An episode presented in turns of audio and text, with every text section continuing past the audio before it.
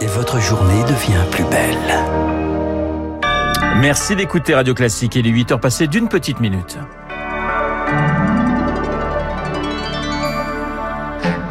La matinale de Radio Classique avec Renaud Blanc. Jamais l'Assemblée nationale n'a connu une telle configuration sous la Ve République. Nous travaillerons dès demain à construire une majorité d'action. Les mots d'Elisabeth Borne hier soir après les résultats des législatives. Bonjour Charles Bonner. Bonjour Renaud, bonjour à tous. Emmanuel Macron perd la majorité à l'Assemblée nationale. Il manque 44 députés au président et à ses alliés pour agir les mains libres. Alors il faut remanier. Le gouvernement se réunit ce matin. Les trois ministres battus vont le quitter. Victoire fort. Parmi les questions qui se posent désormais, comment Emmanuel Macron va-t-il gouverner? C'est déjà une affaire de casting. Le président est contraint de revoir sa copie. Il lui faudra trouver de nouvelles têtes et une nouvelle méthode. Trois ministres ont été battus et sont à remplacer, dont la ministre de la Transition écologique, Amélie de Montchalin, et celle de la Santé, Brigitte Bourguignon. Et à l'Assemblée nationale, Emmanuel Macron perd plusieurs fidèles et fins connaisseurs de la vie parlementaire, comme Richard Ferrand. Avec une majorité très étriquée, à chaque texte, il lui faudra trouver désormais de nouveaux alliés capables de voter les lois. C'est un changement de paradigme pour Emmanuel Macron, habitué à un Parlement plutôt docile. Trois groupes d'opposition obtiennent plus de 60 députés. Ils sont donc en mesure de déposer des motions de censure et de saisir le Conseil constitutionnel, de quoi empêcher encore un peu plus le président dans son projet. Il faut donc faire preuve de beaucoup d'imagination, c'est ce que dit Bruno Le Maire avec 245 députés de Ensemble le spectre d'une France ingouvernable car il faut bien avoir 289 députés pour voter des lois, Victoire. À chaque texte, ce sera probablement une nouvelle négociation qui s'ouvre et de nouveaux partenaires à trouver. Difficile en effet d'imaginer un accord indélébile avec un groupe d'opposition tel un chèque en blanc. Le groupe LR pourrait jouer le rôle d'arbitre, mais ils ont tout intérêt à rester entièrement libres pour obtenir des avancées ligne par ligne sur la réforme des retraites, par exemple. Tout ce qui se négocie se paye. Emmanuel Macron devrait donner des signaux dans un prochain remaniement, alors que le premier texte du second quinquennat sur le pouvoir d'achat doit être examiné en Conseil des ministres dans 15 jours. Une victoire fort. Les nouveaux députés font leur rentrée ce matin avec un peu moins de femmes qu'il y a 5 ans, 37%. Et le 5 juillet, ce sera le discours de politique générale du ou de la première ministre. Et selon la coutume, un vote de confiance dans la foulée, même si ça n'est pas obligatoire. Elisabeth Borne, de son côté, devrait donc présenter sa démission aujourd'hui. Sera-t-elle encore en poste pour ce discours de politique générale C'est la grande question. Une chose est sûre, ce ne sera pas Jean-Luc Mélenchon. Il en rêvait, mais avec 131 sièges pour la NUP, on est loin de la majorité. Lauriane Tout-le-Monde. Premier cheval de bataille pour la NUP, le pouvoir d'achat. Un projet de loi devrait être présenté à l'Assemblée début juillet. L'Alliance de gauche compte peser de tout son poids pour le blocage des prix face à l'inflation et par amendement insuffler l'idée d'un SMIC à 1500 euros. Mais pour vraiment avoir de l'influence dans l'hémicycle, la NUP mise tout sur la présidence de la Commission des finances. Un trophée loin d'être gagné puisque rien n'oblige la majorité présidentielle à céder ce poste à l'opposition. Seule la tradition parlementaire l'y incite.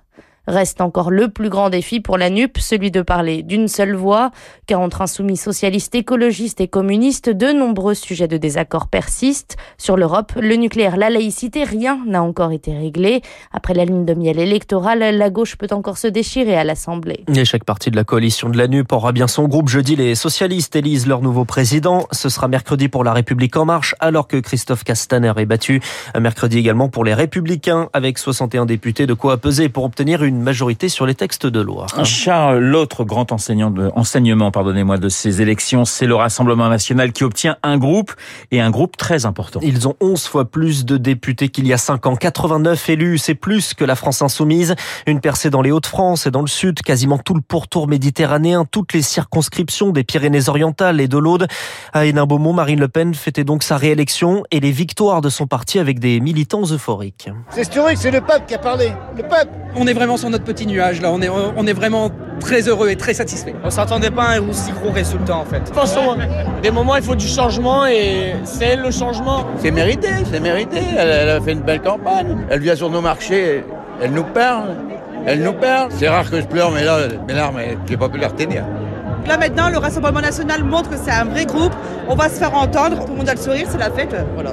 Donc attention aux prochaines élections. Les militants RNA et d'un beau mot interrogés par Eric Kioch. Et puis l'abstention toujours élevée, 54% au deuxième tour. C'est moins qu'en 2017. Et nous reviendrons hein, sur les enseignements de ces élections législatives avec Pierre Giacometti, le fondateur du cabinet Nocom, et puis mon invité à 8h15, et puis avec euh, Guillaume Tabar dans son édito. Juste après ce journal, il est 8h06 sur l'antenne de Radio Classique. Un revers électoral pour Emmanuel Macron, alors que le calendrier diplomatique va être très dense. Un sommet du G7 suivi de l'OTAN la semaine prochaine et avant ça, jeudi et vendredi, un Conseil européen avec la question de l'adhésion de l'Ukraine à l'Union européenne. La France, l'Allemagne et l'Italie sont pour, la Commission aussi, mais il faut l'accord des 27. En réponse à ces discussions, Volodymyr Zelensky s'attend à ce que la Russie intensifie ses frappes.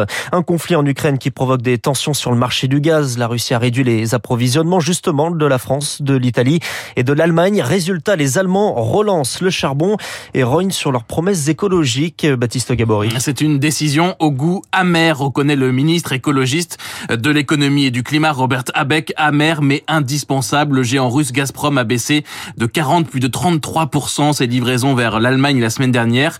Alors certes, depuis le début de la guerre en Ukraine, Berlin a réussi à diversifier ses approvisionnements, mais l'Allemagne importe toujours 35% de son gaz de Russie. Le gouvernement va donc autoriser l'utilisation des centrales à charbon dites de réserve, celles qui ne servent habituellement qu'en dernier recours. Autre mesure annoncée hier, un système d'enchères pour les industriels consommant du gaz.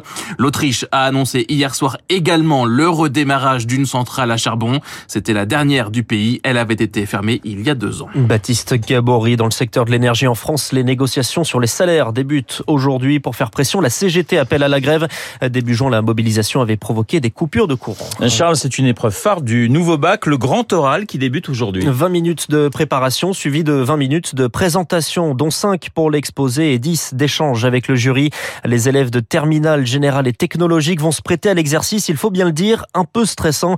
Alors il y a deux erreurs à éviter, les conseils de Cyril Delay, il est professeur d'art oratoire à Sciences Po. L'enjeu c'est le partage. Si on récite par cœur, on a manqué la moitié du chemin. La plus importante, c'est-à-dire l'attention qui est portée à l'autre, à celui qui nous écoute. On ne parle pas dans sa bulle, on ne parle pas dans sa barbe non plus. Il faut aussi être attentif à la gestion du stress quand on sent que tout s'accélère, le cœur bat plus vite, on respire plus vite, parfois on oublie de respirer et du coup tout s'emballe. Et c'est à ce moment-là qu'on peut aller vers des contre-performances. 5 secondes d'inspiration, d'expiration, ça permet de se recentrer sur soi. Voilà pour les pièges, mais il y a aussi les clés pour réussir. Martine Guyot est formatrice en éloquence, notamment de certains députés.